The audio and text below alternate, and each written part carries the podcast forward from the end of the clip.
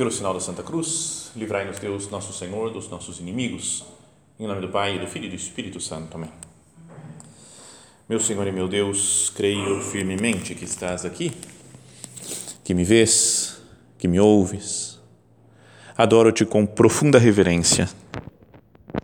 Peço-te perdão dos meus pecados e graça para fazer com fruto este tempo de oração. Minha Mãe Imaculada, São José, meu Pai e Senhor, meu anjo da guarda, intercedei por mim.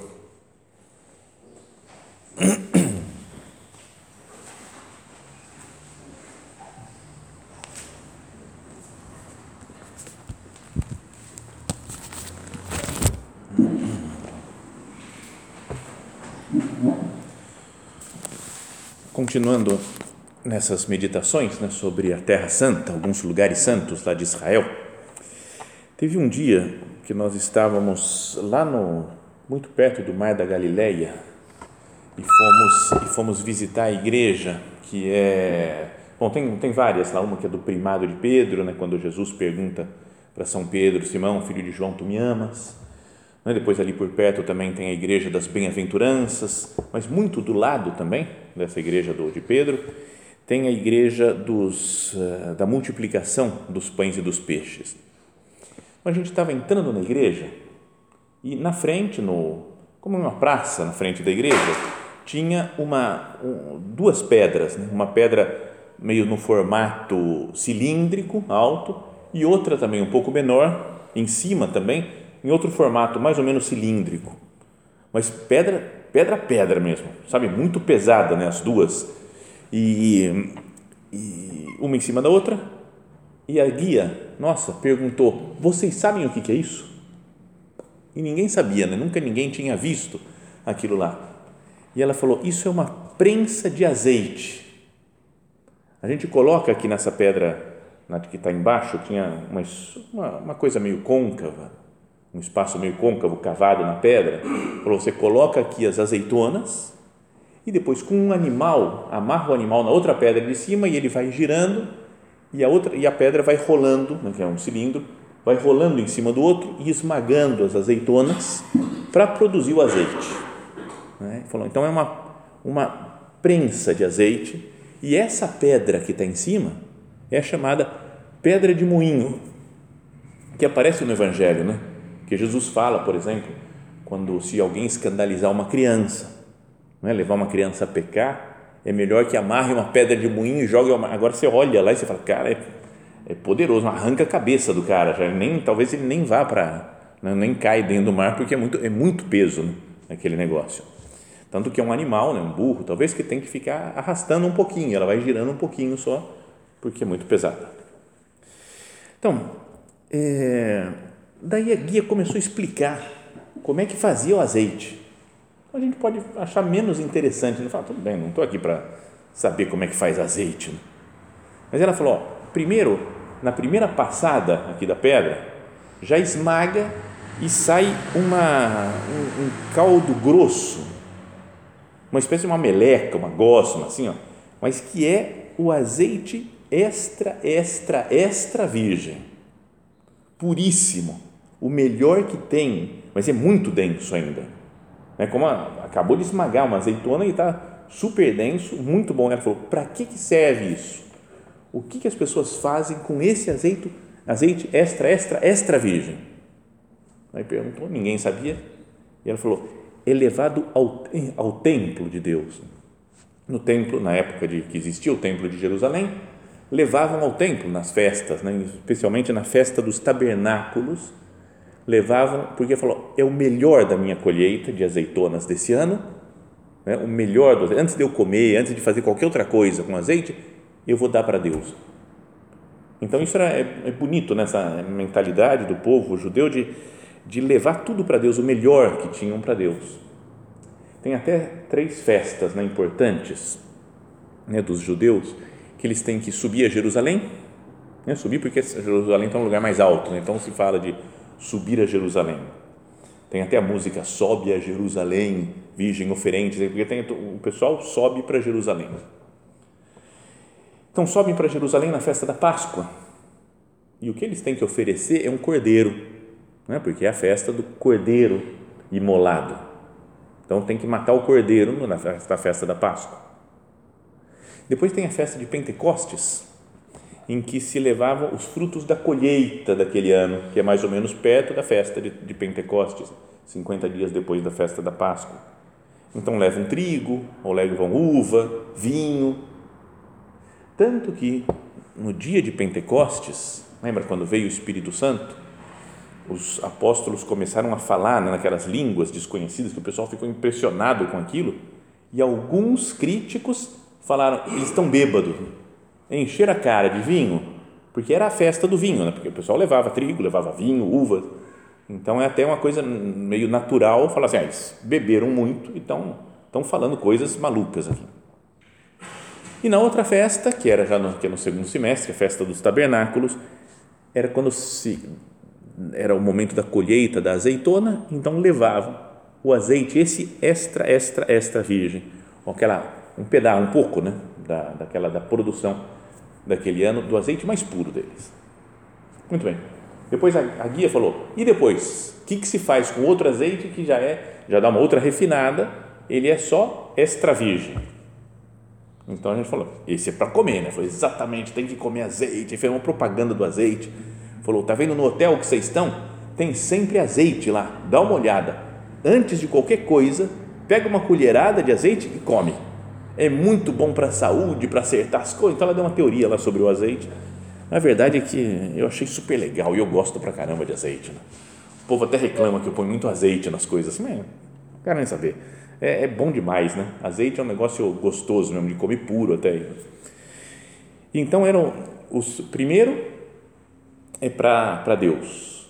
O segundo né, nível de qualidade de azeite para comer, para dar de comer para as pessoas. Mas tem um terceiro ainda, depois passa um outro, dá uma refinada mais, fica um pouco mais fino, de menos, menos qualidade, mas é um azeite para a saúde, né? um óleo que um, para ungir a pele, ou usava como remédios, até como tratamento de pele, como coisas de embelezamento né? para as mulheres. Usa azeite, também até o azeite para, para a unção de Jesus, né? que vão ungir o corpo morto de Jesus. Então, esse é um azeite Talvez até seja desse estilo o azeite da, da unção dos enfermos, não é? Um azeite que é o, o óleo dos, dos catecúmenos, o óleo dos batizados. Então é um azeite que não é para comer, já está um, é um nível mais baixo um pouco. Depois tem outro azeite pior ainda. É o melhor, vai lá para o templo. Depois o segundo melhor, que é extra virgem, para comer.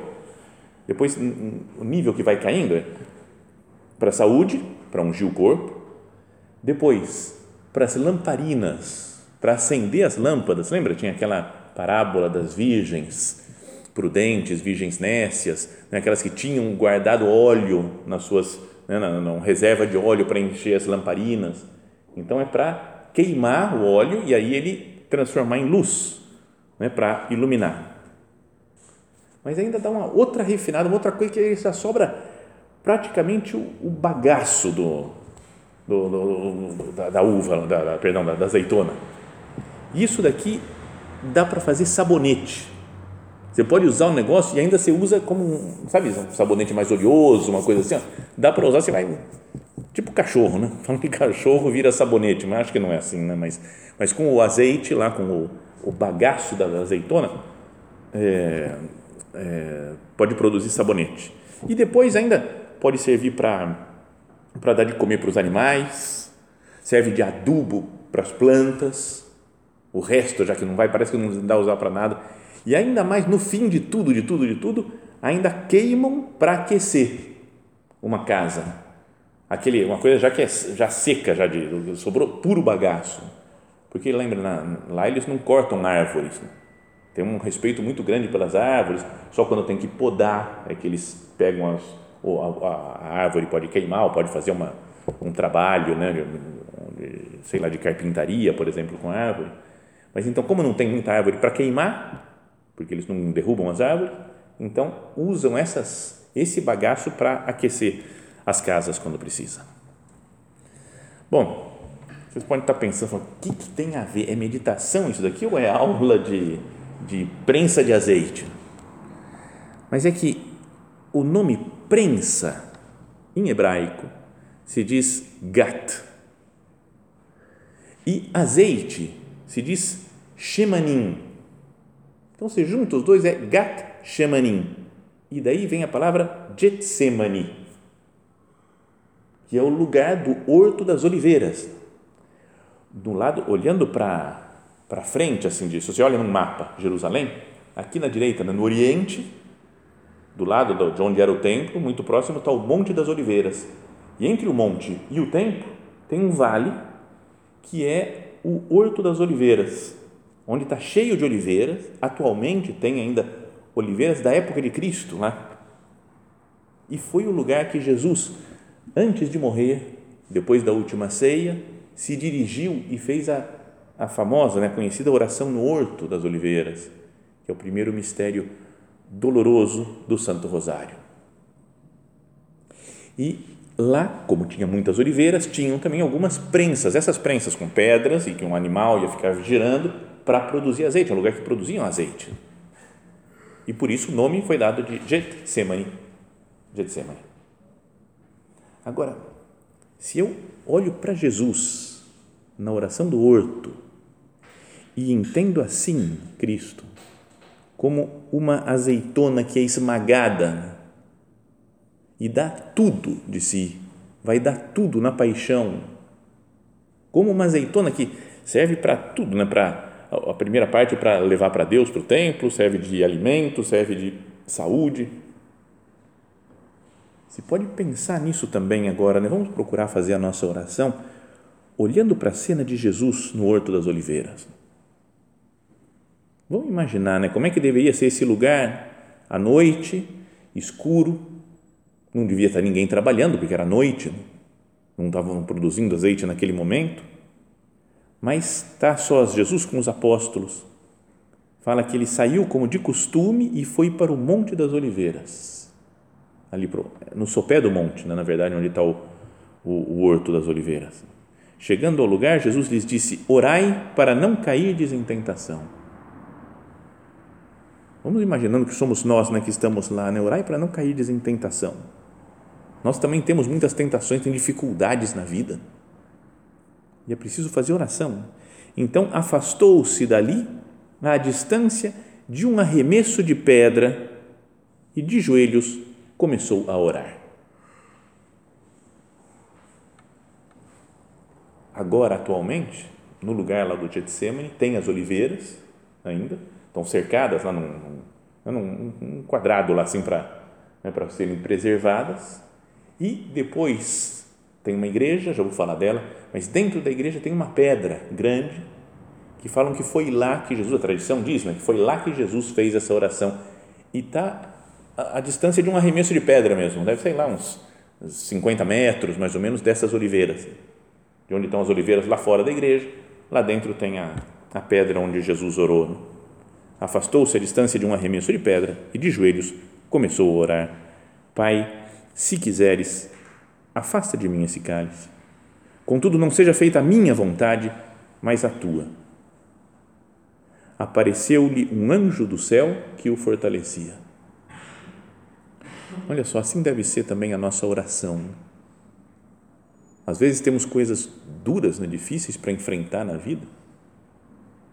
E é preciso também orar assim como Jesus, né? Falando, se queres, pode me livrar desse problema, desse cálice, afasta de mim esse cálice, mas depois, mas não se faça a minha vontade, mas a tua.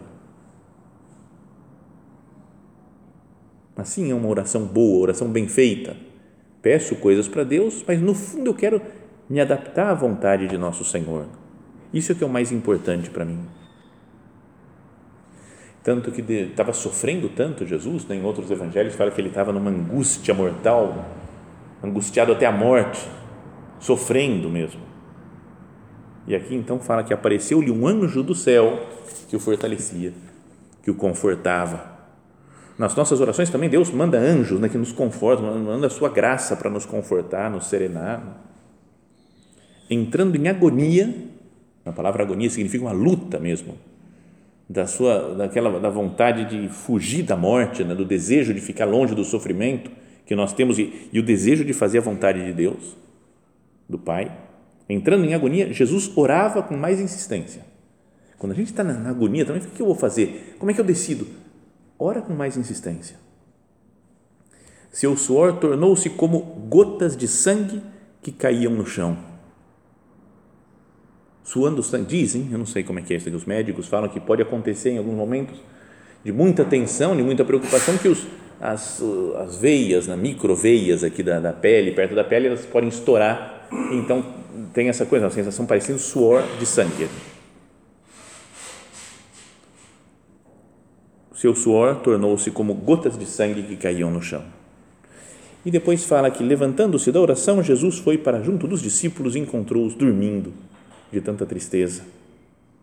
Que pena, não tinha pedido para rezar com ele acompanhá-lo no seu sofrimento e eles dormem. Perguntou-lhes: Por que estáis dormindo? Levantai-vos e orai para não cairdes em tentação. Jesus ainda falava quando chegou uma multidão. Na frente vinha um dos doze, chamado Judas, que se aproximou de Jesus para beijá-lo. Jesus lhe disse: Judas, com um beijo tu entregas o filho do homem. Vendo o que ia acontecer, os que estavam com Jesus disseram: Senhor, vamos atacá-los com a espada e um deles feriu o servo do sumo sacerdote, cortando-lhe a orelha direita. São João vai falar que foi Pedro, né? e que o servo se chamava Malco. Jesus, porém, ordenou: Deixai, basta. E tocando a orelha do homem, o curou. Depois Jesus disse aos sumos sacerdotes, aos comandantes da guarda do templo aos anciãos que tinham vindo prendê-lo: Saístes com espadas e paus como se eu fosse um bandido. Todos os dias eu estava convosco no templo e nunca levantastes as mãos contra mim. Mas esta é a hora e o poder das trevas. E andando lá por Jerusalém, você fala, Jesus andou por essas ruas, caminhou por aqui, estava o tempo todo junto com, os, né, com o povo, não estava escondido Jesus. Eu estava convosco no templo e nunca levantasse as mãos, mas esta é a hora, a vossa hora e o poder das trevas. Então eles prenderam Jesus e o levaram consigo, conduzindo à residência do sumo sacerdote. Né, aqui podíamos falar da residência também do sumo sacerdote que tem lá, que se pode ver, mas já é outro, outro lugar, outra meditação talvez. Mas queria que nós pensássemos nisso daqui, nesse Jesus orando, sofrendo e que preparando-se para a sua paixão e para a sua morte, que vai ser como que um esmagar da, u, da, da semente, da, da, da, da azeitona naquela prensa de azeite. Jesus, ele ele se entrega em primeiro lugar a Deus, né? aquele extra, extra, extra virgem. É um sacrifício ao Pai, primeira coisa. Depois, né, serve de alimento. Cristo vai ficar depois na Eucaristia, agora como alimento, como um azeite agradável a nós. Depois é para a saúde, para a nossa saúde espiritual, que Jesus morre na cruz, que ele se esmaga lá no, no Horto das Oliveiras depois o, o seguinte era para ser lamparina, óleo para ser lamparinas, para ser luz para nós. O sofrimento de Jesus, essa oração no horto é luz para a nossa vida. Para que nós entendamos um pouco mais o sofrimento. Depois a outra parte, aquele bagaço que fazia sabonete, né? para limpar também a nossa alma, para purificar os nossos pecados. E depois para ser adubo para as plantas, né? se faz útil, mais desprezível de tudo adubo para as plantas ou se queima, queima para aquecer os outros. Assim é a entrega de Cristo, nosso Senhor. E assim deveria ser também a nossa. Mas, Senhor, eu me ensina a me entregar dessa maneira, a querer fazer a tua vontade, mesmo que me custe, mesmo que seja pesado para mim, que eu queira fugir.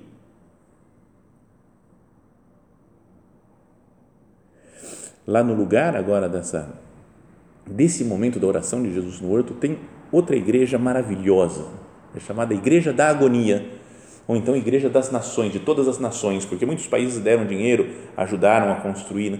Sabem que na Sexta-feira Santa tem uma, uma oferta, uma oferenda que se faz na cerimônia da Sexta-feira Santa, é para os lugares sagrados, né? lá de, da Terra Santa. Então mandam para lá, então com esse dinheiro de países, todas as nações do mundo, se construiu essa igreja. E é também muito bonita, maravilhosa. Né? Foi construída, de novo, por aquele famoso que já falei várias vezes dele aqui, o arquiteto italiano Antonio Barluzzi. na fachada né, tem umas colunas com os quatro evangelistas em cima, um mosaico maravilhoso, talvez de fachada seja das mais belas igrejas lá da Terra Santa. Acho muito bonito, né, uma, uma, uma obra maravilhosa que tem um, esse mosaico com Jesus mediador entre Deus e os homens. Aparece todos os homens como que pedindo oração para Jesus, de joelhos diante dele, e ele sofrendo, lá com uma imagem dele orando no horto, já cheio de, de dor, parecendo né, são chagas e tudo, e o Pai no alto, né, como que ele intercedendo entre os homens e Deus, Deus Pai. E é uma imagem, é uma igreja, perdão, já falei na semana passada, acho que foi, né, quando nós falamos da igreja do Tabor, que é uma igreja muito iluminada, né, do Tabor, não queria ter nem, nem vidros, nem paredes, nem teto lá, ele queria que fosse uma coisa muito iluminada, esse Barluzzi, porque era um momento de brilho de nosso Senhor, Jesus transfigurado. Mas agora, nesse momento de dor, de Jesus desfigurado, a igreja é super escura. Tem luz, tem umas lâmpadas lá dentro para conseguir caminhar lá mas os vidros parece que são de alabastro, dizem na verdade as janelas. Então é passa um pouco uma luz, muito de leve assim. Não é vidro super transparente. Então é escuro mesmo. Você entra lá, até o olho tem que se adaptar um pouco, né? Sabe quando você entra num lugar escuro e o olho vai aos poucos vai dilatando a pupila e você vai começando a enxergar um pouco melhor. Então uma igreja escura que mostra, tem essa relação com o Tabor. Né? a alegria do Tabor, Jesus brilhando, transfigurado, e aqui a tristeza e o peso desse momento. E não é uma coisa interessante a relação também que tem? Porque Jesus levou para o alto do Tabor Pedro, Tiago e João, os discípulos mais próximos dele. E no Getsemane, nesse momento, deixou os discípulos um pouco mais longe e foi mais perto dessa pedra e para rezar, foi com Pedro, Tiago e João. E nas duas cenas, os três dormem, de novo. No momento de luz, dorme. No momento de trevas, dorme. Por quê? É estranho esse sono.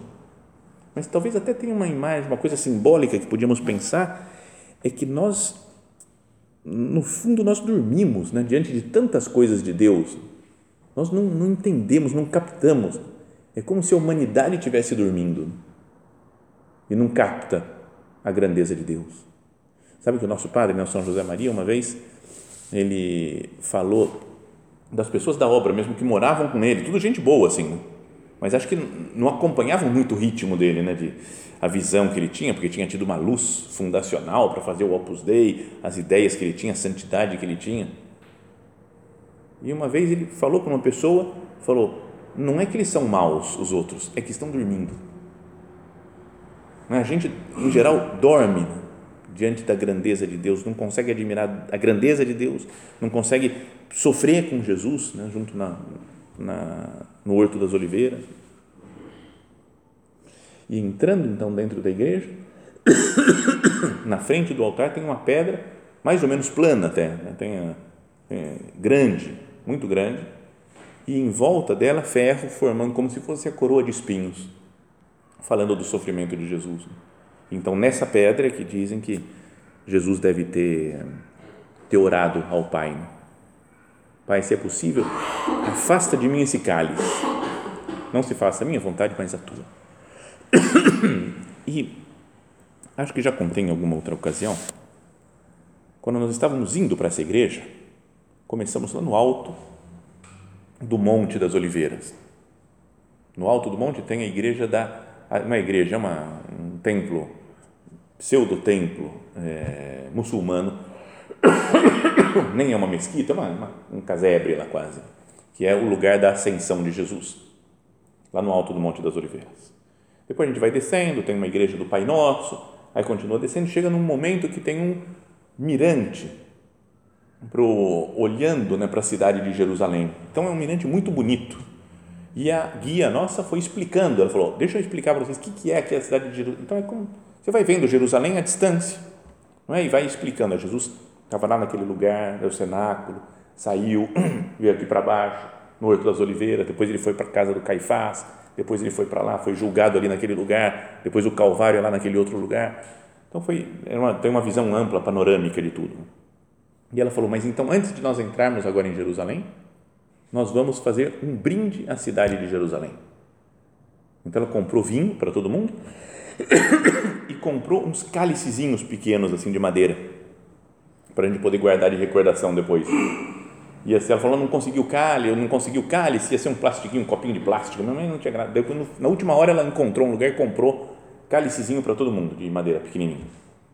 E então fez um brinde que ela ia falando, né? Adonai, Elohim, não sei quem, umas coisas em hebraico, lá de uma oração de saudando Deus e a maravilha de Deus e a criação, uma bênção muito bonita. Um brinde em forma de bênção. Então todo mundo lá, tomou o vinho.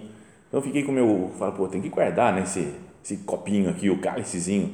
Pô, show de bola, né? Maravilha. Mas o que eu vou fazer? Como é que eu, eu coloquei no bolso da batina. O bolso da batina é enorme, né? cabe um monte de coisa, coloquei lá. E aí fomos descendo, paramos numa outra, num outro lugar onde Jesus chorou, olhando para Jerusalém, né? ainda na descida do Monte das Oliveiras. E depois disso, celebramos, celebramos a missa lá, depois descemos e chegamos nessa, na igreja da agonia, então você estava num lugar super iluminado, sol o tempo todo, e entra na escuridão. Então fui até lá na frente, com todo mundo, e fomos lá, beijei aquela pedra, toquei na pedra, Jesus rezou aqui para o Pai.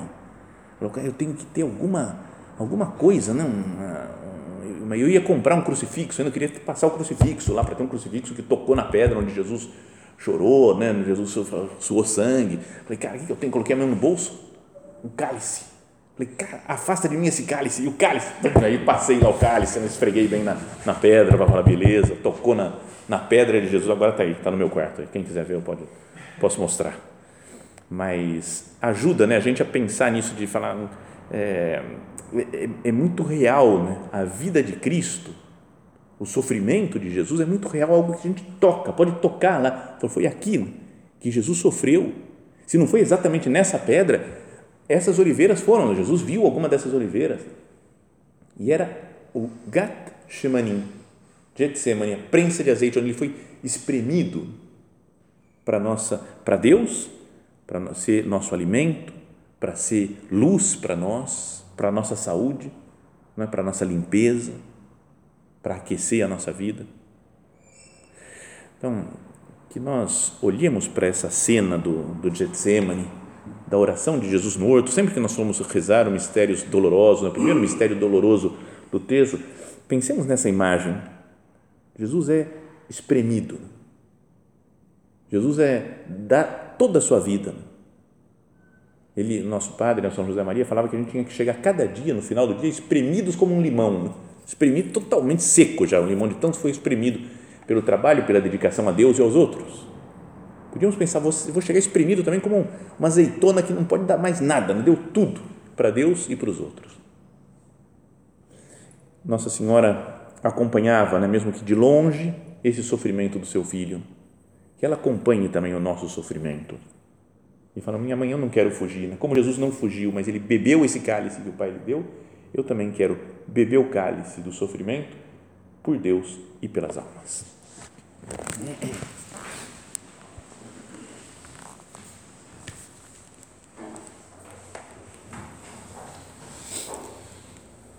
Dou-te graças, meu Deus, pelos bons propósitos, afetos e inspirações que me comunicaste nesta meditação.